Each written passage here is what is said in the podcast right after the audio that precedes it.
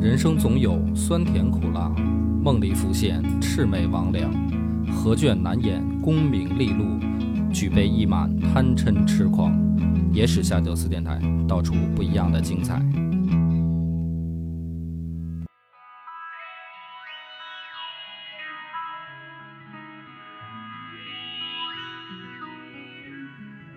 大家好，欢迎收听《野史下酒》，我是主播恶霸波。我是张小娘，前一段我是刷视频，晚上睡不着刷视频啊，就是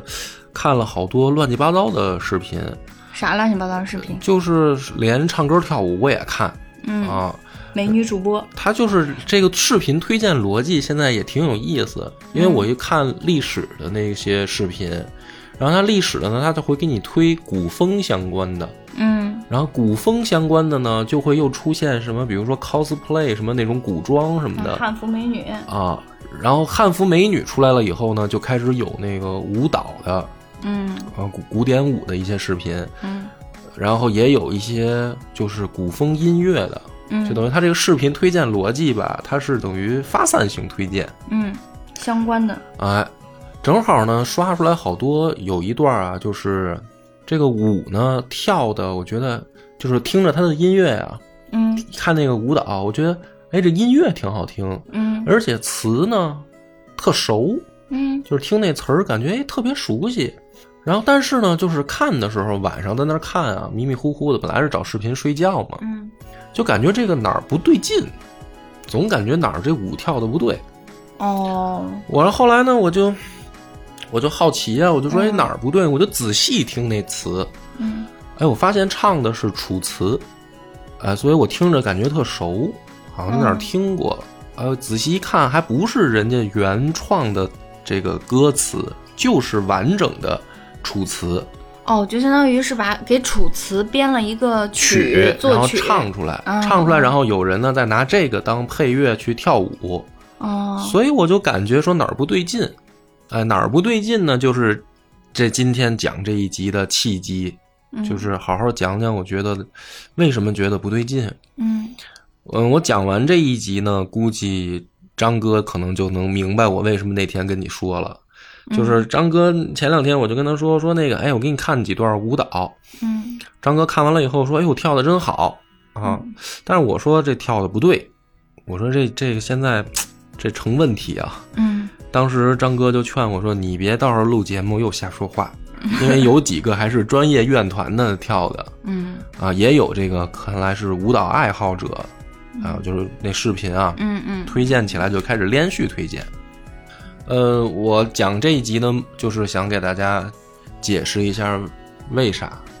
因为我发现了一个问题，就是我不是从高中到大学都一直跳舞吗？嗯，啊，这个说起来都没人 信，对，这个确实挺难小，对小生不才是这个舞蹈一类特长生，嗯，博哥跳的是什么舞种？我会跳古典舞，会跳民族舞，都会跳嗯，但是不会跳街舞，所以大家不要误会， 哎，但是我看过你跳街舞视频啊，那就是瞎闹嘛。嗯，肯定确瞎实胡闹看着挺像民族舞的那街舞跳的。啊，瞎胡闹，等于高中、大学一直在跳，而且是等于去清华考过级嗯，啊，一类特长生哇，那很厉害哦，啊，就是这个是吧？级别，就是对算是正经被认证以后，反正就当年我们那个是有，你比如说那个，你只要有特长，你就可以去考考级，嗯，考过了就可以算数。其实我们老跳舞师花时间花那么多时间在那跳舞上，如果你用来提高成绩，是不是也能？那这个就是看当时大家的怎么说呢，就相当于你愿意把宝压在哪儿吧，时间把你时把时间压在哪一块儿上吧，啊嗯嗯对吧？所以确实有很多人可能压在这块儿也没考过级，嗯，等于时间也花了，但是也没有得到相应的回报。嗯其实也是有点天赋在里边的，是吗？嗯，这也有运气成分吧，我觉得。谦虚了也，有乐器，因为确实跳舞的男生比较少，因嗯为女生特多，所以女生那边呢认考级认证就特别卷。嗯嗯啊，我当时一去那个就是候场室，嗯嗯然后我看到那帮从小就开始练的那些舞蹈舞蹈生，嗯我天哪，那那个基本功压腿下腰，我天那是那个就跟你怎么嗯说呢，就跟路飞似的，就跟橡皮人儿似的，你知道吗？那个腰软的那腿。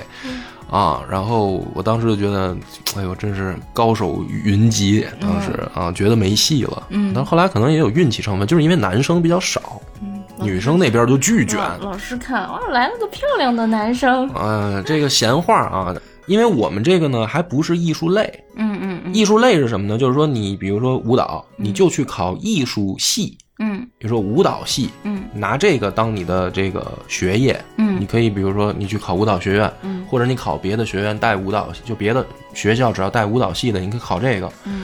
那这种呢，就是叫无无艺术类，它不是特长生了，这是两回事儿。嗯嗯就是因为我还不是从小就练舞，嗯这个事儿挺奇怪的。就是我发现我我从上学开始啊，嗯嗯，就有这种同学，就是他要么有体育特长生，嗯要么有舞蹈特长生嗯啊，在就是北京地区还挺多的。嗯啊，嗯、但是这这这类同学啊，嗯他们都有一个共通的问题，嗯就是因为他从可能幼儿园开始嗯啊，然后从然后到小学、初中这样一路过来，他为了这个特长，他有大量的时间花在上面，嗯所以他们有一大部分啊，不能说百分之百啊，那不太可能，百分之六七十吧，嗯学习成绩都不太好嗯。有好多，比如说我们的体育的那个，你说晨晨就是，他不应该点他名字，其实有点不太给他面子啊。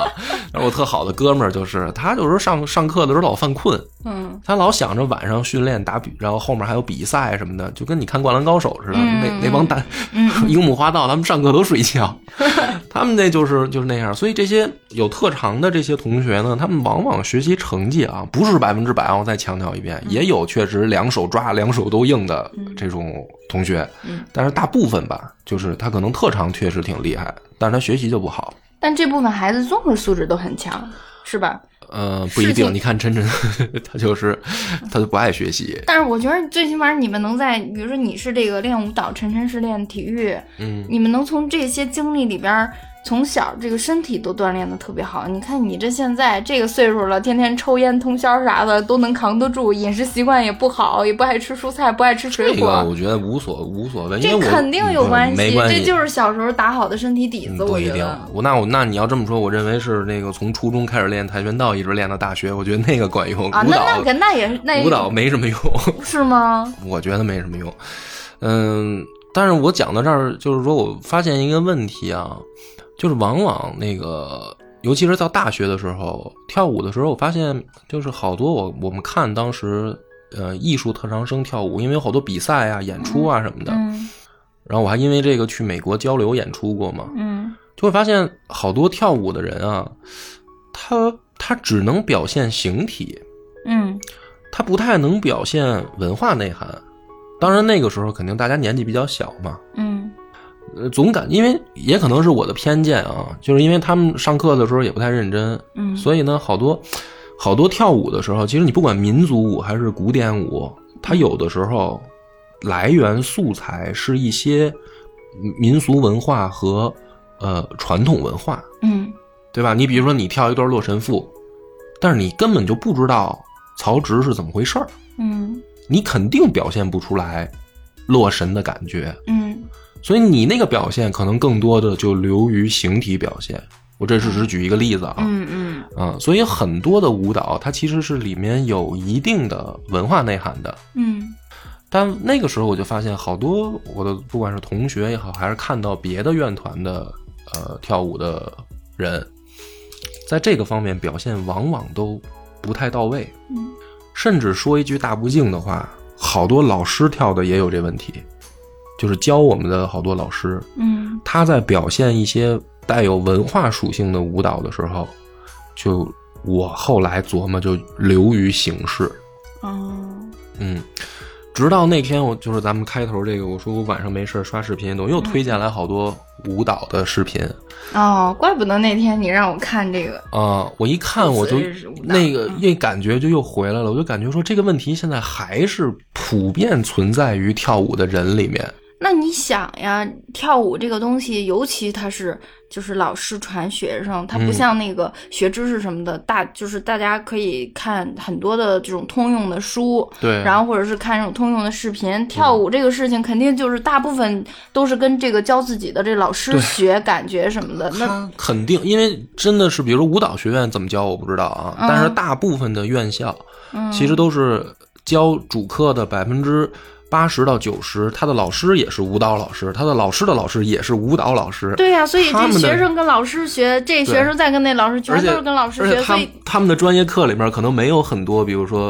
呃文化文化赏析课，这对种啊对对他们大量的课都是舞蹈课，嗯所以这个就是引起我今天觉得说有必要讲讲这个事儿，嗯讲讲就是《楚辞》嗯因为我发现现在这种呃民族风或者说这个中国风流行起来以后，有大量的舞者在以这个元素再去创作。但是说句不不恭敬的话，百分之八十跳的叫驴唇不对马嘴，嗯嗯，反正这个呢肯定是容易招黑，但是不怕啊。我的感觉就是在这个我看到的这些放到网上的视频里面，呃，其中啊百分之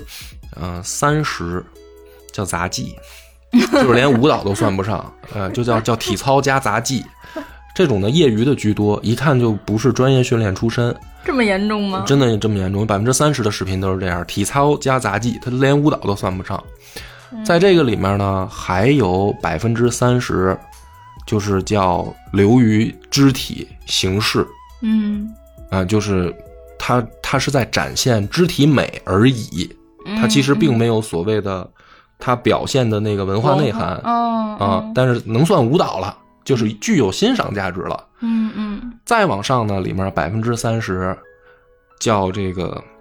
情感不对位，嗯就是他有他的理解了，嗯嗯，但是呢，他的理解是错的。嗯，比如说啊，今天咱们第一个要讲的就是《楚辞·九歌》里的山鬼，嗯这个大家去上网搜搜，有大量的舞者在用这个配乐跳，感情表达的都是成问题的，都是错的，嗯就是他有他的理解，但明显你感觉到理解的出问题了。嗯只有非常非常少的，就是百分之十的，啊，都甚至到国家级别的演员了，是记排的对，就是剧目排的对，舞蹈表达的准确，情绪也到位嗯。但是这样的视频可能只占连百分之十都不到，就凤毛麟角，哦你得刷半天才能找着一个说，哎，真好，嗯嗯啊，嗯，所以今天咱们就讲讲说，哎，为什么我会有这么狂妄的偏见啊？嚯，哎讲讲这楚期辞。厉害了，艺术赏析呀，嗯，别这么说。上次在超游里说艺术赏析被被骂惨了，嗯大家都不信我们懂艺术。对，这个事儿是这么讲啊，就是呃，首先咱们要今天要讲《楚辞》，我想讲的是三首。嗯、第一个是山鬼，嗯嗯、第二个讲这个湘君，啊、第三个讲湘夫人，啊、嗯第二个讲湘夫人，第三个讲湘君吧。嗯顺序颠倒一下。我觉得以这三个为代表，去给大家先打开《楚辞》这一个门嗯是最恰当的。嗯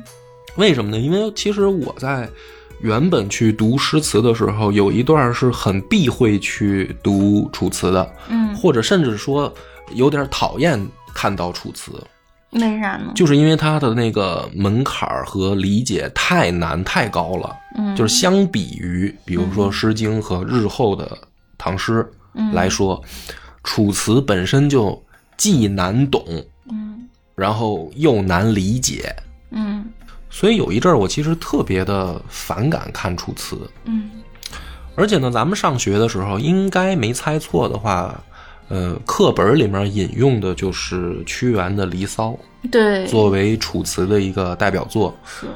嗯、其实屈原的《离骚》已经挺难理解的了，嗯啊，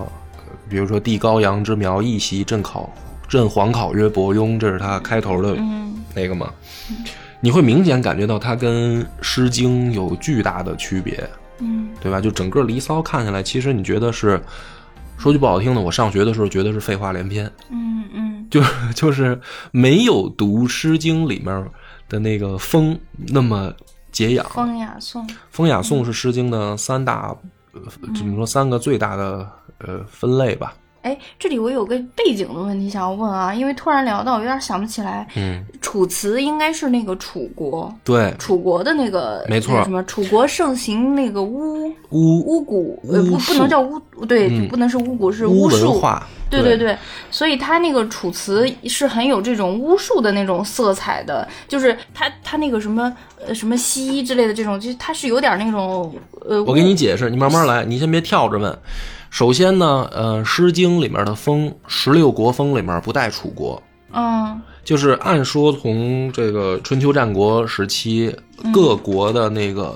呃诗词的源头都能在《诗经》里找到，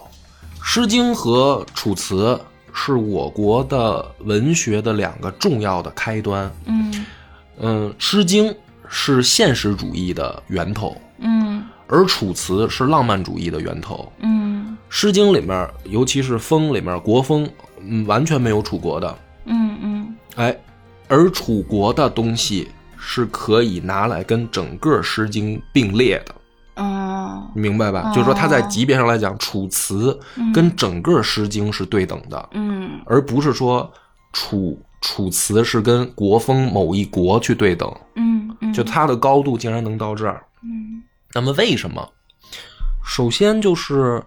中原文化传到湖南地区的时候，嗯呃，作为湖南地区就是古楚国、古代楚国的一个文化来源的重要的源头，嗯但是呢，在文化上有巨大差异。嗯就是楚国后来因为跟中原的这个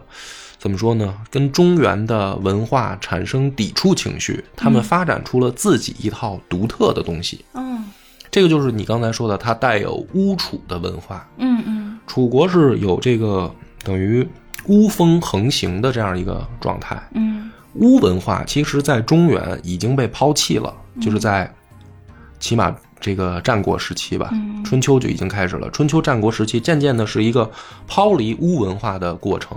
而楚国呢是在反而加强的一个过程。嗯，就是两两股文化，其实在朝不同的方向去去走。诶那产生这个方向分歧的原因是什么呢？嗯，来源其实就是一种所谓的文化认同感的差异。啊呃，中原这些国家，他们不太愿意承认楚国的这种诸侯地位，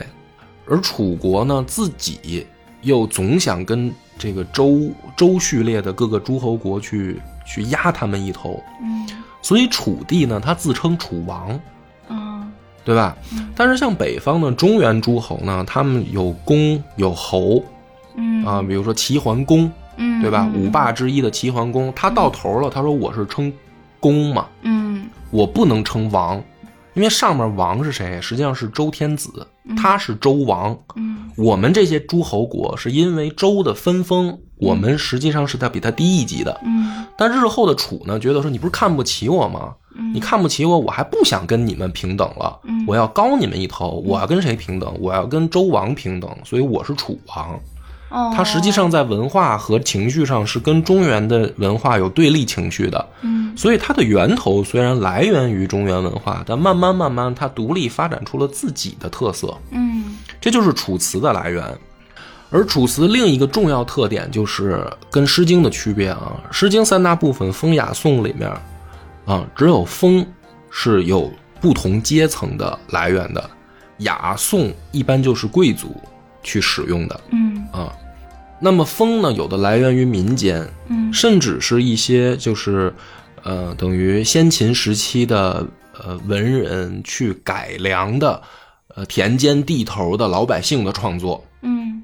呃，就是说它不是光描写朝堂的事儿，它有的就是田间地头的事儿。呃，比如说“蒙之痴痴，豹不貌思，匪来貌思，来计我谋”，这讲的是这个小男女谈恋爱、婚丧嫁娶的事儿。嗯哎，这东西是老百姓之间流传的。嗯那么经过可能文人的改编，也把它编进风里嗯啊，作为日后收录进这个《诗经》的一部分。而《楚辞》呢，恰恰相反，《楚辞》全部都是由士大夫阶层创作的嗯，而且它基本上只呃大部分啊，只局限于这个祭祀礼乐型，嗯就是它不太采集民间故事。嗯他是完全是这种文人士大夫这种算贵族阶层去流传传唱的东西嗯啊，就是由比如说屈原屈子，嗯他是一个士大夫，他写出来的东西，呃，传唱于楚国贵族之间，对，他是等于比较说不好听点儿叫高级，嗯但是呢，国风你并不能说它低级，只是它的取材来源比较广泛嘛，这就是两个非常明显的区别。嗯嗯，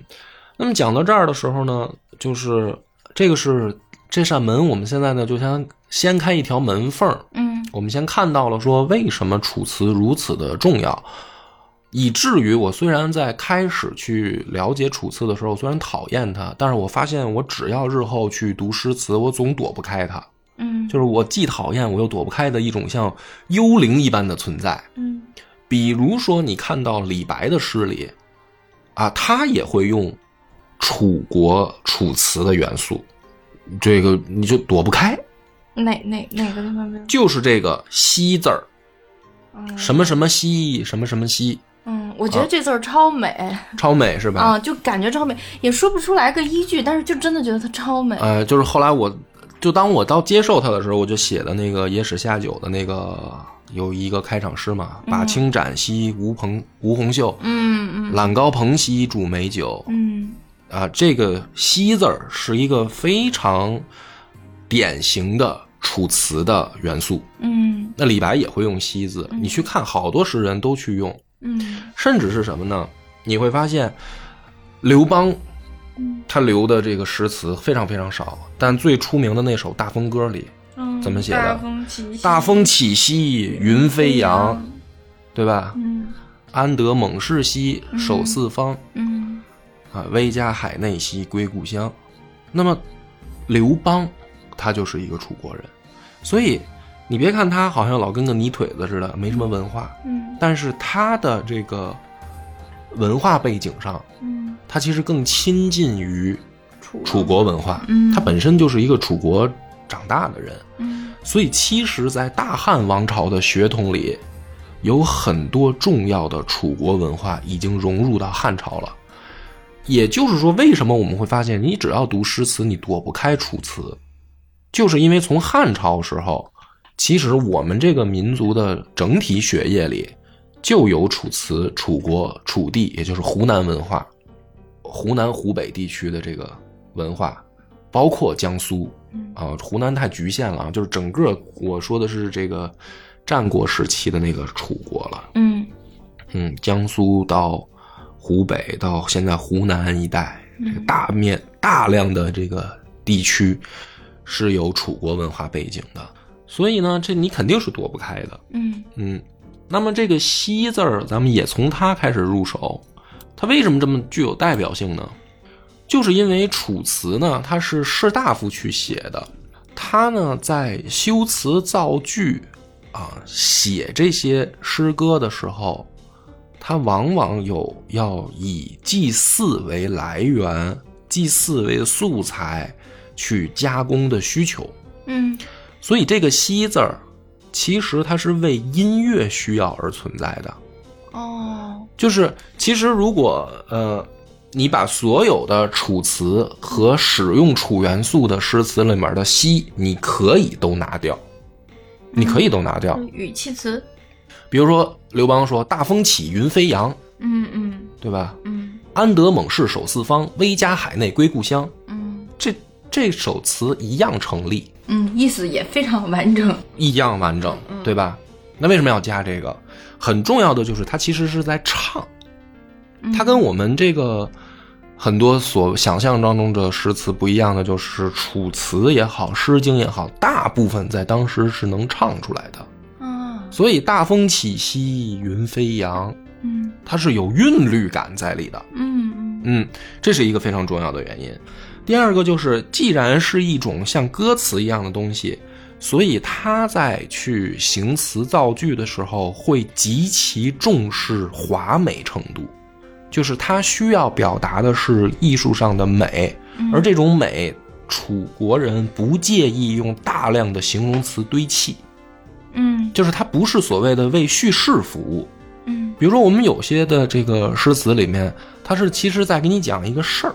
诗经》里面就是这样，嗯很多它其实是给你讲一个事儿嗯。岂曰无衣，对吧？与子同歌，与子同袍，嗯非常简短。它其实是一这个是一个军队口号，嗯嗯秦国人出去打仗的时候会唱的。岂曰于无衣，与子同袍。谁说没有衣服？来，我的衣服分你，咱们一块儿上战场。嗯它是这种这种感情。嗯但楚国人呢，他是一种就像我们现在说流行的那个歌曲一样，他在唱，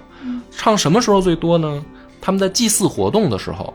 祭祀活动的时候本来就很庄重、很华美，他要的就是华美的劲儿，嗯所以他们用大量的形容词以及他们认为美好的事物去堆积在诗词里。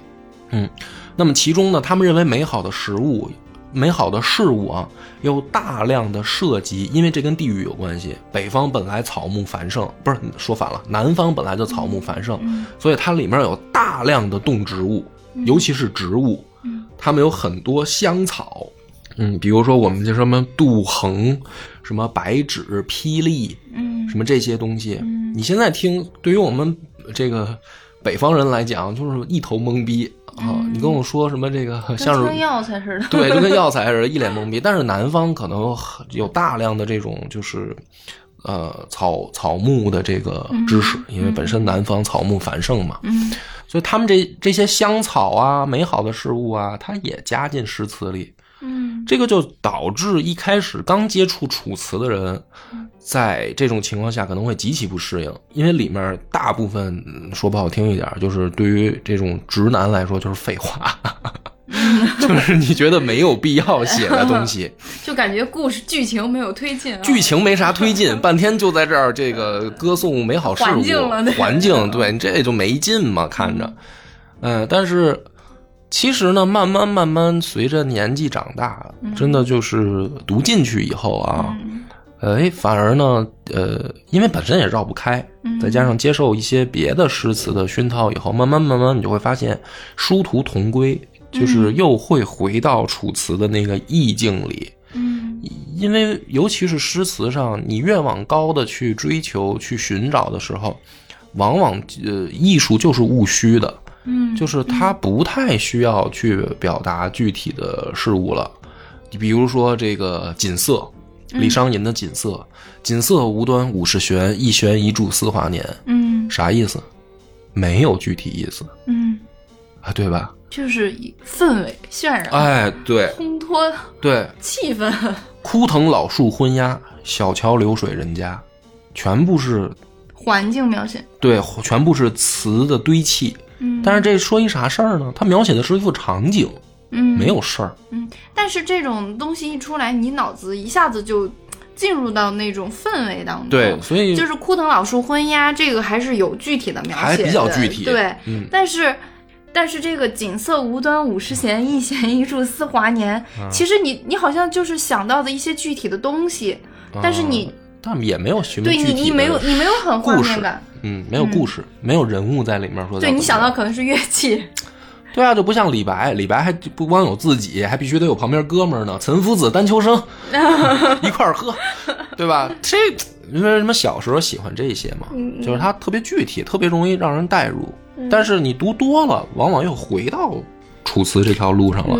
好了，我们讲了半天了，就是总得讲点具体的诗词，对吧？我不能干唠，这都半个小时了，所以呃，我们今天可能会比较长啊。这个因为要三首嘛，嗯，我们后面我们可能明天的那个不是，没事，不说那个啊。这个咱们这个从哪儿开始呢？我就想起来这个，呃，王者荣耀。嗯王者荣耀呢，一般一上来刚玩的人喜欢选一个英雄叫瑶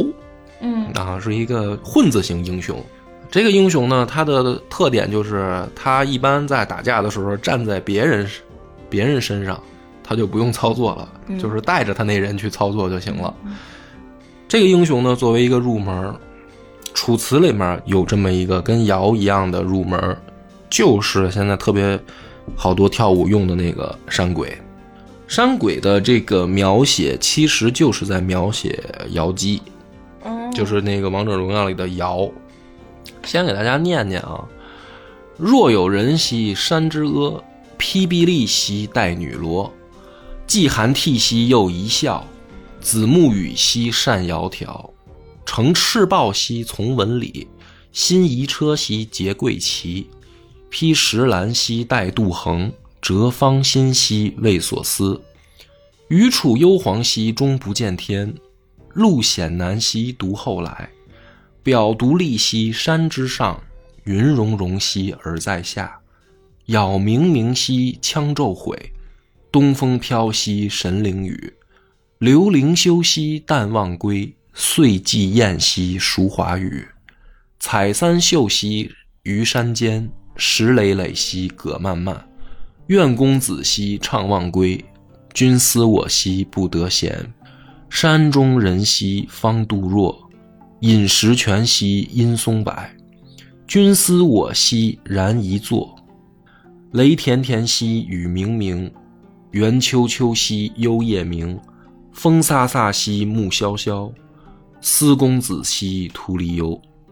你看这个每一句话里面都带一个“兮”字，嗯，就是因为在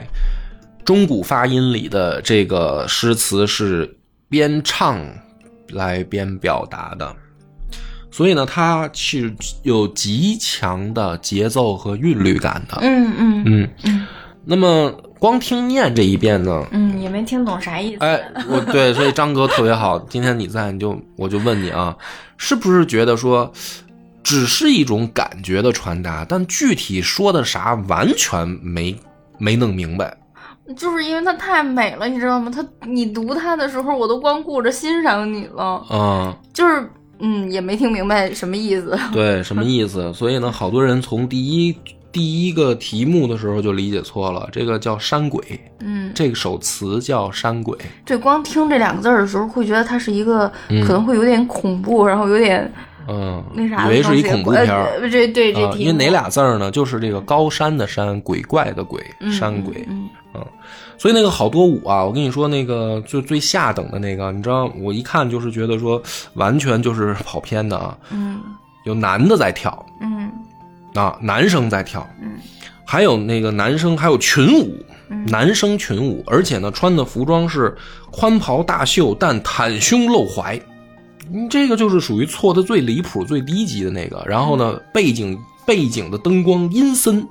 嗯，还有鬼气森森，一帮男生在这儿嗯这么跳，这就属于完全理解错了嗯啊、首先，山鬼，别看这个名字好像挺恐怖，其实描写的是山中的呃神女。嗯但是呢，这个就必须要解释一句，就是在这个先秦时代的古人的理解里，嗯神鬼是一样的，哦神和鬼其实都是一样的存在。哦，所以他们把仙女叫做鬼。那么为什么叫鬼而不叫，比如说山神？嗯，为什么要叫山鬼？因神神是男的吗？不是因为神是必须有一些正式神格得到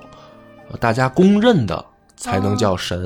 相当于没有鬼是试用期的绅士转对，正。没有神格的就叫鬼，就是人死以后都化为一种我们理解为鬼魂的存在哦啊。但古人认为鬼魂跟鬼魂之间呢也有区别，哎，有正式这个工作的嗯就叫神，嗯，没有正经工作的就叫鬼。哦所以神跟鬼之间，我再举一个例子，大家明白了。比如说咱俩嗯啊，比如说如果你你是一个，比如说呃朝阳区区长，嗯或者你是北京市市长，你就叫神。嗯我梁波啥官职都没有，嗯，我就叫鬼哦，所以说你看神都是有神位的，啊。他会有一个专门的位置，然后然后他他具体的就是这个神，他一定得负责点什么事儿。对他有具体的工作，对，但是鬼就是到处飘着，鬼说就飘着，孤魂没有野没有鬼不需要他干活儿，哇，这个这个就厉叫害了，原来哎是这么回事这儿。个叫鬼。所以这个，然后孔子也说过嘛，敬鬼神而远之，鬼跟神是同时被称作对待的。嗯啊，不是说孔子说神是一类，鬼是一类，不是那意思。哦所以先秦时代的人，鬼神其实都是一种，我们都把它可以理解为灵魂或者说精神能量。啊哇，我觉得就是我我我每次我听到这种这种东西啊，我都特别有感触，就是、哦就是你。就是就是这个中华文化的博大精深，它就体现在这些地方。你平时你觉得用了很熟很熟的词儿，嗯很熟悉的词儿，你根本就不会想它到底是什么意思，我们因为你嗯对从小你就知道，你感你的环境、你的语言环境就让你知道它是干嘛的，你知道那个意思，但是你不会去想它的来源。就哪怕平时我们说神神鬼鬼、神神鬼鬼，嗯，没有人去想，哎，为什么神神鬼鬼放在一起？哦，原来是因为这个原因。对，它其实，在古人的理解里是一一回事儿啊。嗯那么山鬼其实是一位去世的呃古人为原型创作出来的一种自然神灵，嗯，或者说自然灵，嗯叫山鬼。谁呢？就是炎帝的小闺女。说嗯这个姑娘呢，就是未嫁而亡，嗯所以她自然呢不可能有什么神格，就是这样的一个呃还没有结婚的姑娘，嗯已经死掉了。他其实，在活着的时候没有做出什么事迹，嗯以至于很多我们的神具有神格的人啊，他死后为什么具有神格？是因为他活着的时候做的某些事儿啊、有成绩。有成绩，嗯对吧？嗯那么这样的姑娘，她死了，她当然没有什么成绩了，她只是出身高贵而已，所以婚婚弄没结，那就未成年呗，估计。未成年，嗯嗯，所以这个就是叫瑶姬，啊，啊她就是炎炎帝的闺女，所以她死了以后，在山上的灵魂就被称作为山鬼。哦但实际上，这个山鬼是非常美丽的形象嗯啊。嗯所以，首先，如果你看到一个舞蹈，呃，跳山鬼搞得阴森恐怖，或者嗯嗯成女鬼态，那离了大谱了，那就离了大谱，完全理解错了。嗯嗯你知道吧？它不是不是《聊斋》，朋友 们，那就好多好多有一个我看还在胡同里面搔首弄姿，跟女鬼似的。啊嗯哎呀，那就错的就是这是最最低级的离谱，就是你不要看人家题目叫鬼，你就以为这里这里真有什么真有什么灵异鬼怪，不是，它是嗯其实就是仙女儿，嗯你就把它理解为山里的仙女儿就对了。嗯那么给大家讲讲这个故事说的什么呢？就是若有人兮山之阿，披壁立兮带女罗，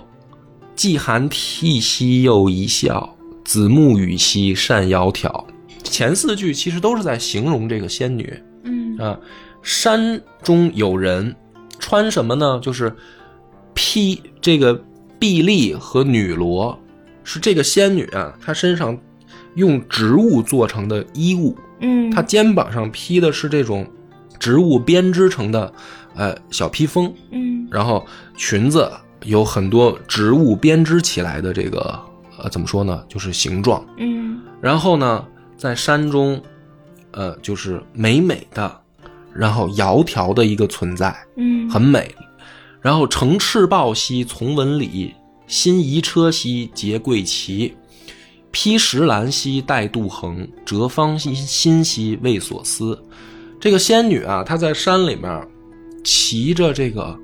豹子，赤色的豹子拉的车，嗯她坐在车上，嗯旁边呢还有像像小仆人一样跟着的小狸猫嗯跟在后面。嗯就是这个仙女她不是孤零零的，她她周围有好多小动物服务她，因为她其实就是仙女嗯啊。然后她的车子也很华美，还结着这个小旗帜。然后呢，车上也布满了芳草、香草，就是自带芳香的草。嗯才叫香草啊。然后呢，这个姑娘呢，在四处采，还在采集香草，为什么呢？她在等人，嗯她在等待一个人。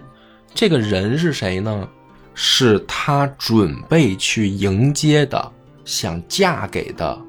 美男子。嗯未未婚夫，未婚夫，他在为他的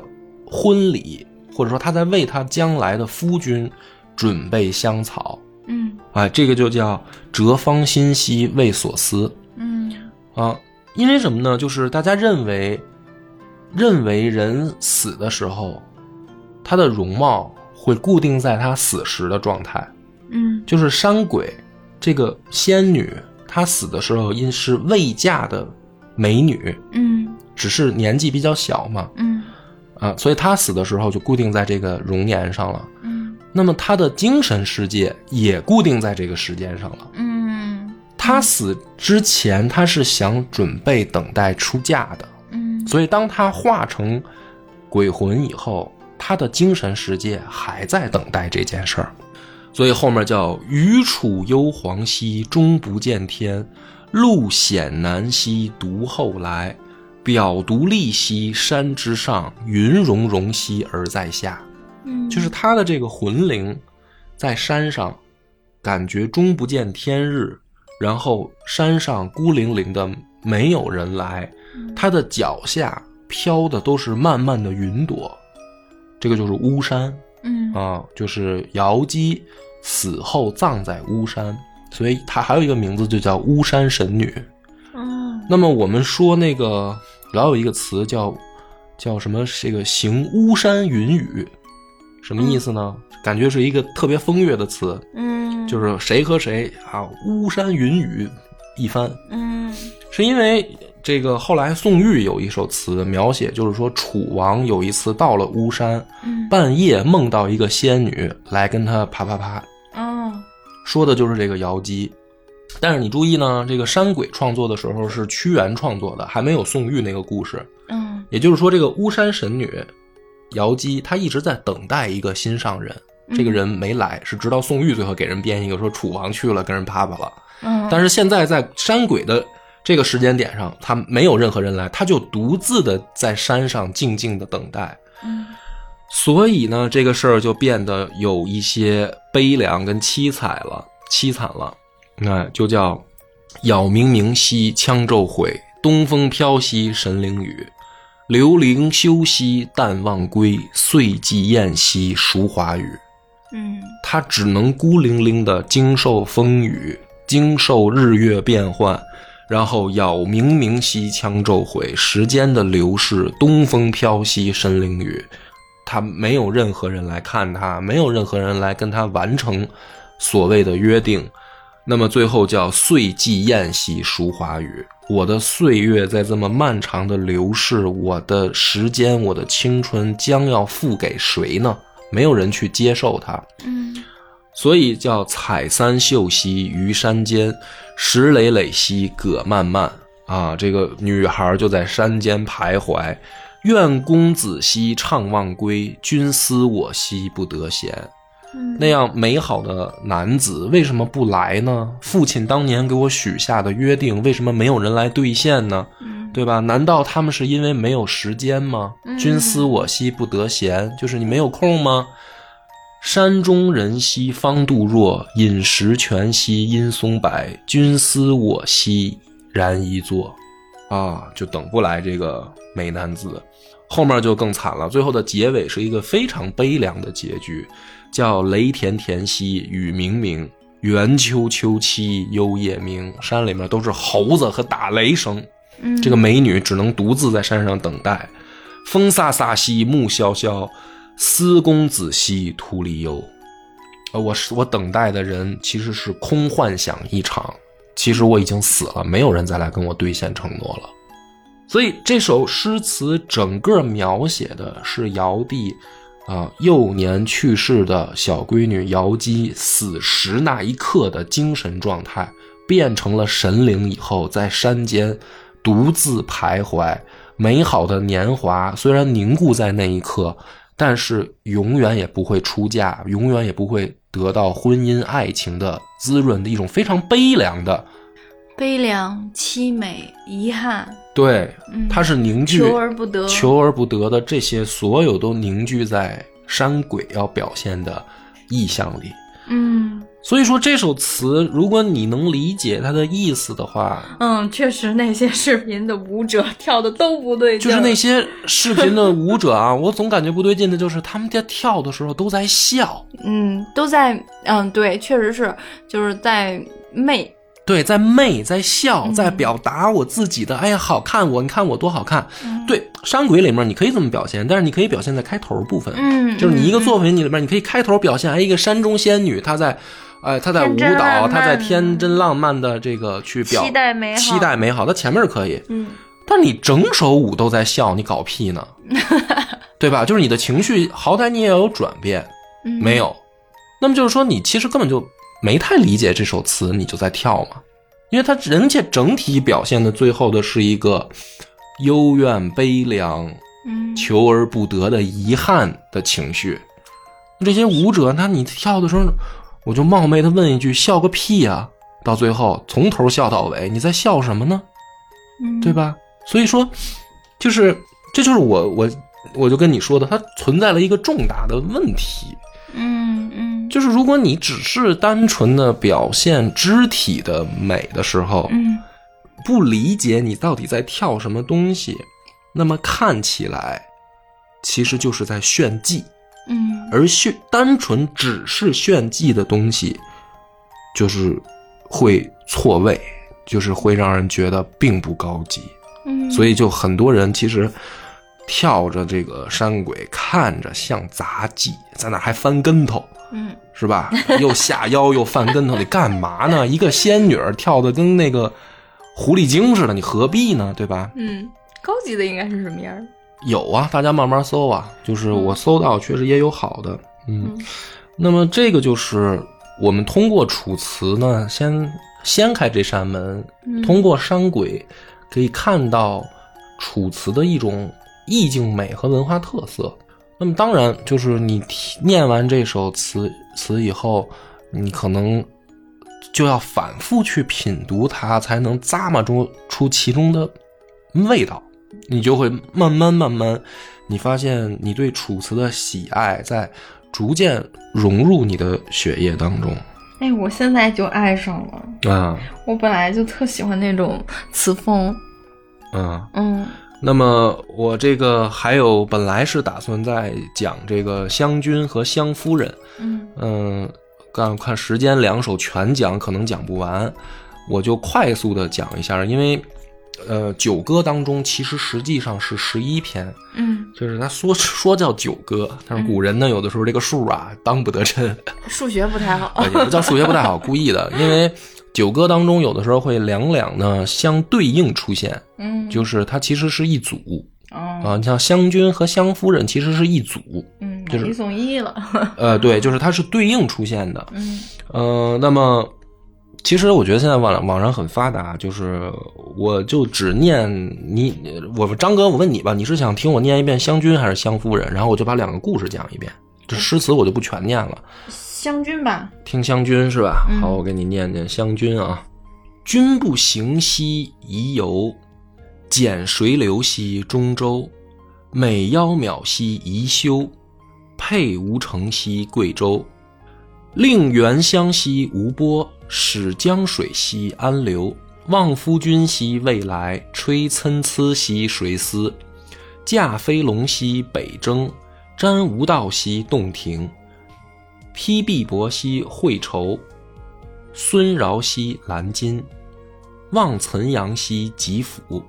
横大江兮杨陵，杨陵兮为极，女婵媛兮为于太兮，横流涕兮婵媛，隐思君兮悱恻，桂棹兮兰意，濯冰兮积雪，采碧砾兮水中。迁芙蓉兮木末，心不同兮眉劳，恩不甚兮清绝，时来兮浅浅，飞龙兮翩翩，交不中兮怨长，妻不信兮告予以不贤。赵逞物兮江高，西米节兮北渚，鸟刺兮屋上，水舟兮堂下。捐于决兮江中，移于沛兮离浦，采方舟兮杜若，将以移兮夏女。时不可兮再得，聊逍遥兮荣宇。咱们就快速的念一遍，然后我讲讲湘君和湘夫人的故事。嗯呃，我刚才给你念的是，你想听的是湘君，嗯啊，实际上呢是是这样的，就是湘君嗯实际上是以湘夫人的口吻在思念湘君。哦湘君跟湘夫人是什么关系？湘君和湘夫人其实就是夫妻关系，啊啊古人有很多版本的解释啊，我呢一贯不喜欢搞那个什么搜集一大堆文献，然后给你列出来所有解释啊什么的这种，因为太太麻烦。咱们就取一个最简单的，湘君跟湘夫人就是配偶。那么故事的原型是谁呢？呃，就是尧的两个闺女娥皇和女英，呃，嗯死后葬在湘水，所以叫湘夫人。所以湘夫人呢，她想的湘君就是他们嫁的老公，就是尧的女婿舜啊嗯，尧舜禹嘛，舜禅让制那哥仨，嗯 舜，嗯，舜死以后在洞庭湖，所以呢，这对儿神灵其实是三个人啊，就是湘君、湘夫人死了以后，嗯他们死在了不同的地点，一个在洞庭湖，一个在湘水的之上，所以呢，他们死后并没有葬在一处。这个神话故事里呢，于是娥皇女英啊，每天就是哭唧唧，天天就哭，泪洒竹林，所以那个香妃竹的由来就是这么来的。香妃竹上说竹叶上有斑斑痕迹，哦，神话故事里就说，这是因为娥皇女英思念夫君，天天哭，所以香妃竹上有斑斑泪迹。这是一个，也是一个爱情故事。嗯那么湘君呢，实际上是湘夫人在吟唱，嗯她在说的是什么呢？就是说，呃，我在思念夫君。嗯那么湘夫人呢，其实是湘君在吟唱哦，她说我在思念夫人。那么这个故事在讲的是什么呢？就是说湘这个舜啊，他在这个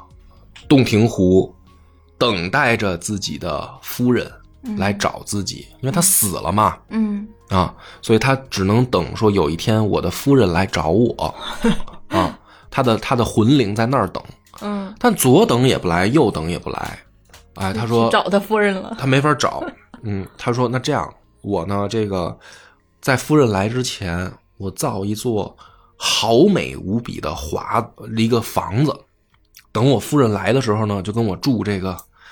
大别野。 而且呢，这个舜等于造好了这个华美的房子啊，然后还让九嶷山所有的神灵都来给我列队等着我夫人，但依然左等也不来，右等也不来。于是呢，舜说：“哎呀，我的夫人看来不会再来了，嗯怎么办呢？我没有去请他吧。没有办法，就是苦等不来。这个就是湘夫人的故事。嗯那湘君这边实际上湘夫人在唱嘛，她在唱的是什么故事呢？她说：“我的夫君去哪儿了呢？听说他在中州被留下了，就是只在洞庭湖被留下了。嗯于是呢，我打算使用我的法力嗯造一座这个船，我要用我的这个法力让江水平息，让我的船缓缓地开向洞庭去找我的夫君。嗯但是呢，在开船的过程当中，困难重重，艰险足重重。嗯然后最后，湘夫人呢发现很难开到洞庭湖，嗯于是呢，她说：“哎呀，为什么我的夫君不来找我呢？我去，发现这个永远也找不到他。这个天地茫茫，我找不到洞庭湖。”于是呢，夫妻两个的魂灵，应该叫夫妻三个，那我们就把它叫两个吧，好叙述。夫妻两个魂灵，一个在等对方来，一个在找，但是找不到对方。嗯这就是湘君和湘夫人的故事，所以也是一个非常凄美的爱情的一个描写。那么讲到这儿的时候呢，它里面有两个很重要的意思，就是，呃，在《楚辞》的大部分结尾里面都会出现祭祀的场景，嗯比如说刚才你想听的这首《湘君》的结尾，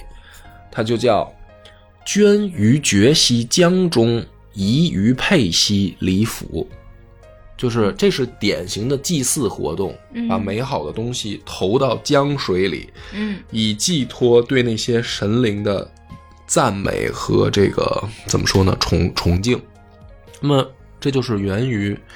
楚辞的九歌，本身就是来源于楚国的祭祀活动的时候唱的歌。嗯，所以故事的结尾一般说，不管是有什么样的感情，但神人不得相见，不能相隔。就是神人不得相见，永远天地相隔。我们怎么沟通呢？只能以祭祀的方式。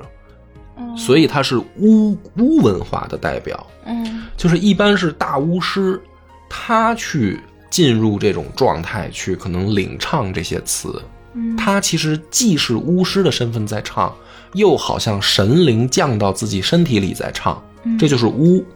嗯，它是人和神之间的人联系的和纽带，嗯神对联系的一种纽带，所以他有的时候呢，你在读诗词的时候，你就会特别困难理解起来，嗯你就觉得这到底是神在唱歌还是人在唱 歌？哦，你就搞一会儿是神，一会儿是对你人，搞不清楚， 你总觉得说好像一会儿又有说很具体的动作，比如说把玉佩投到江中，这不是人的动作吗？嗯对吧？嗯那怎么一会儿说我又思君，那个君是神仙，有神格的神，我思他，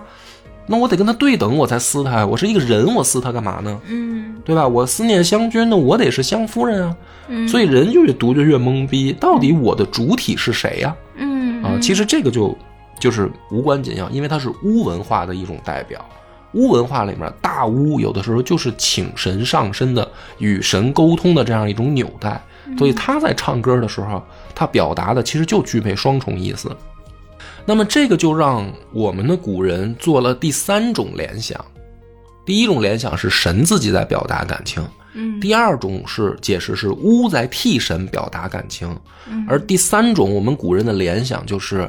这些诗词的作者，楚国的这些士大夫，尤其是比如说像屈原，他为什么会把祭祀活动改写成这样传唱呢？为什么呢？是不是对神的思念，巫跟神的那种交流跟祈祷，就像臣子在呼唤他的君王呢？就是说，思君兮不得，嗯，这种感情是不是屈原自己本身也是这么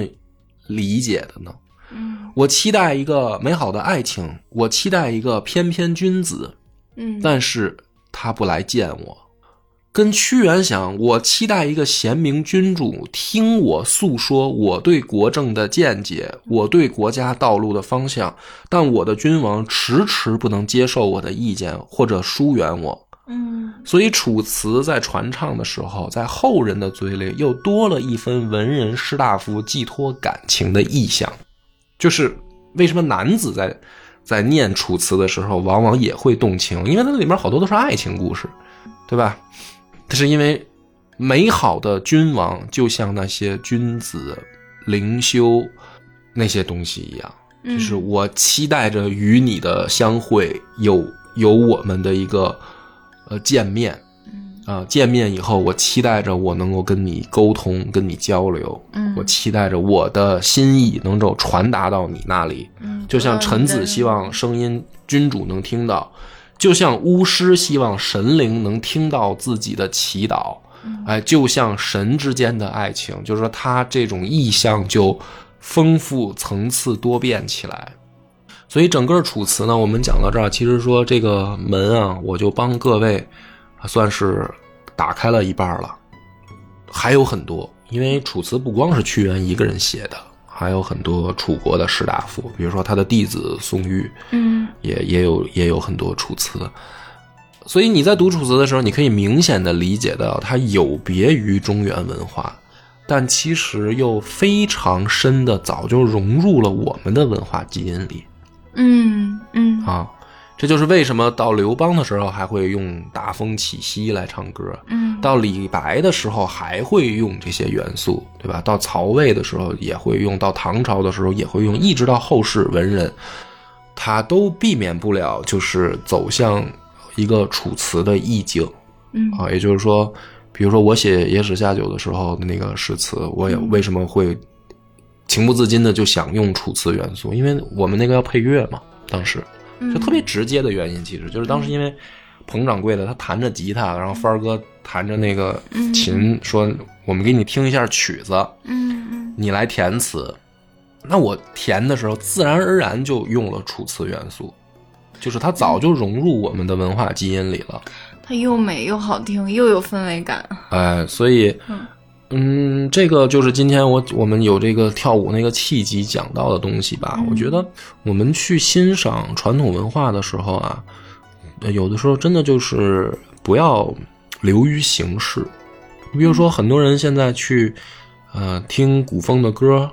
甚至好多小姑娘她喜欢穿这个汉服，嗯对吧？三大坑嘛，其中之一汉服，好事儿啊，当然是。是吧？嗯我们自己的呃文化被得重到视起来嗯重视，得到复兴，当然是好事。呃，但是千万不要流于形式，嗯就是你去多再了解一步，嗯然后你才能真正体会它的意境，然后你再表达出来才对味儿。嗯不然的话，很有可能南辕北辙，贻笑大方搞的。嗯嗯，嗯，这个确实是我们现在都在提文化复兴，但是文化复兴它确实是需要一定的时间才能慢慢的实现，嗯因为确实是在之前，嗯、大家好像对对咱们的传统文化确实忽视了太久，然后最近现在国风国潮开始兴起的时候，有很多有一两轻年了吧，人有几年了，很多年，嗯，对，有几年了。嗯然后年轻人就都开始关注这个，其实这确实是一个好事儿。然后它呢，其实某种程度上也成为了一种流量密码。嗯很多的，尤其是做自媒体的一些博主啊，然后就通过这对些来蹭，呃，说不好听点，蹭热度也好，吸引眼球也好。但是确实是希望在。做这些内容的时候，真的去了解它背后的这些文化内涵、文化的一些真正的故事也好，这样的话就是是一个呃正确的、有效的向大众传播的一个途径。对要么其实还真的挺误人子弟的。其实我我我，而且我我从听这个故事里面，我还有另外一层的感受，是我真的觉得对这个。呃，东西就是对一件事情的看法，这个认知，人跟人之间真的是存在壁垒的。那天你让我去看那个视频的时候，哈，你也是像今天这种，可能我们两个说话之间更不用太顾忌哈，啊说了一些比较不客气的话，对，比较犀利的言辞。当时我就感觉，嗯啊，你波哥干嘛要这么苛刻？说话干嘛怎么这么不客气？啊然后当时我还是这种感受，但是今天我听完这一期节目之后，我确实觉得，就是这种对传统文化认知的这种错位，确实还挺让人痛心的。啊就是我理解了你当时的那种苛刻，嗯然后那种就是看起来不好说话，然后有点那个。呃，像一很生气的那种感觉吧。是，所以这个呢，在节目里我已经有所收敛了。嗯，所以其实我们我们这么做节目，明显是一条比较费劲的道路，因为你其实没有蹭到人家的嗨点，啊反而是有很多的，就是可能让人去理解要记的东西嘛，就是嗯，不太具有怎么说呢传播性。但是，但是，但是你想了解一个东西，其实它的过程就是这样比较繁琐、比较漫长的一个过程。嗯而不是说你真的通过看一个舞蹈、听一个歌，你就已经了解《楚辞》。没有一个任何的学科或者一个东西是可以让你这么快速的就嗨起来的。你就是你要真的嗨起来，由心而外的嗨起来，你是要有一个时间的浸淫、慢慢了解的过程的。对，学知识其实对学知识、学文化，其实它是一个痛苦的过程，因为对嗯人的天性就是好逸恶劳。你去看影视剧也好，你去看短视频也好，所以你当然很容对易快乐，对然后你还这个好我们不要再展开了，就收啊，就是、啊就是可以了。行行行所以最后呢，对就是我我放这个完整的山鬼给大家作为片尾啊，听一下。你、嗯你听完我们讲了叨了这么半天，你再重新听一遍这个歌嗯啊，你再去感受一下。所以呢，不要着急关，好好再听一遍山鬼这个啊歌，彩蛋，今天对是有彩蛋的一期，好？吧？那咱们这期就到这儿。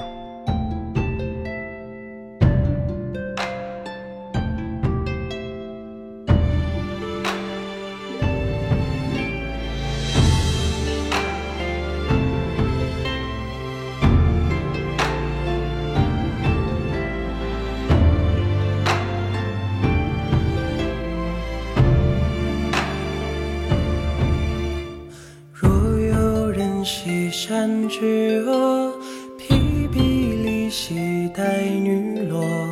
极寒地兮有一笑，子母于兮山窈窕。城去报兮从文里，心与车兮皆归期。披待独行，这方信息为所思，欲出又黄兮，终不见天，路艰难兮，独后来。表独立兮，山之上，云溶溶兮而在下。有冥冥兮，江州会；东风飘兮，神灵雨。柳林秀兮，当晚归。岁节夜兮，书画雨。采桑秋兮，雨山间。石累累兮，歌漫漫。人公子兮，常忘归。君子我兮，不得闲。